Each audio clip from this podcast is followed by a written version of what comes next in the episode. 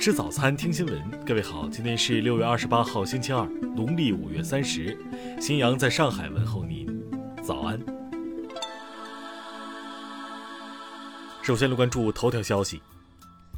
六月二十七号，一张广东省茂名化州市青鸟实验学校喜报显示。该校学生全炫宇在今年的高考中，凭借六百九十四分的高分，斩获茂名市高考状元，考上北大。备注信息显示，全炫宇在二零二零年、二零二一年分别考上北大，前后三年间，状元奖励金额累计两百万元。不少网友质疑，该名学生是职业考生，收了钱为相应的学校出战考北大。一张网传微信截图中，有人称全炫宇是被人从衡水花百万买过来的，另一人称今年又被化州青鸟实验学校以一百三十万买回来。市教育局回应，相关部门也已经成立了工作组，紧急开展调查工作，具体调查结果后续会通过官方途径通报。听新闻早餐知天下大事。二十七号消息。互联网用户账号信息管理规定将于八月一号起实行，旨在加强对互联网用户账号信息的管理。川渝陕滇青宁晋内蒙古八省份新高考改革方案落地，取消文理分科，改为三加一加二模式。教育部办公厅印发《关于做好2022年中小学暑期有关工作的通知》，要求中小学合理确定秋季开学时间，严禁集体补课、提前开学。湖州市德清县二十四号和二十七号颁发国内首批两张 L 四级主驾无人自动驾驶卡车公开道路测试牌照，无人卡车将在指定区域开展路测，包括部分高速路段。二十七号起，公安部网安局在全国范围内启动为期六个月的依法打击整治网络水军专项工作。近日，文化和旅游部等五部门联合发布通知，首次在全国范围将剧本杀、密室逃脱等剧本娱乐经营场所新业态纳入管理。近日，国家发展改革委等三部门印发相关意见，决定实施旅游促进各民族交往交流交融计划。国家统计局发布的《中国人口普查年鉴》显示，二零二零年全国人均居住面积四十一点七六平方米。下面来关注国际方面，世界卫生组织当地时间二十六号发布最新报告显示，截至当天，地震造成帕克提卡省和霍斯特省共一千零三十六人死亡，两千九百余人受伤。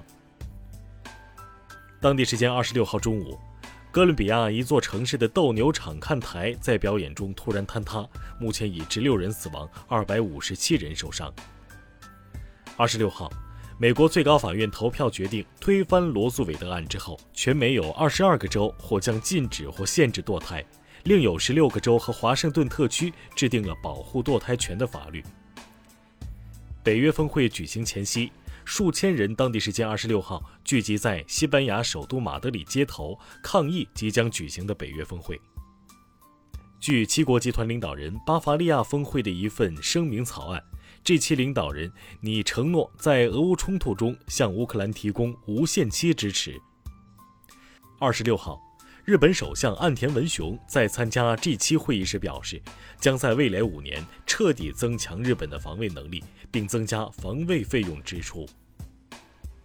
韩国首尔大学人工智能研究团队二十三号在全球顶尖学术会议上展示了研究成果，但被发现抄袭了十篇论文，甚至直接照抄某些句子，一个单词都没有改变。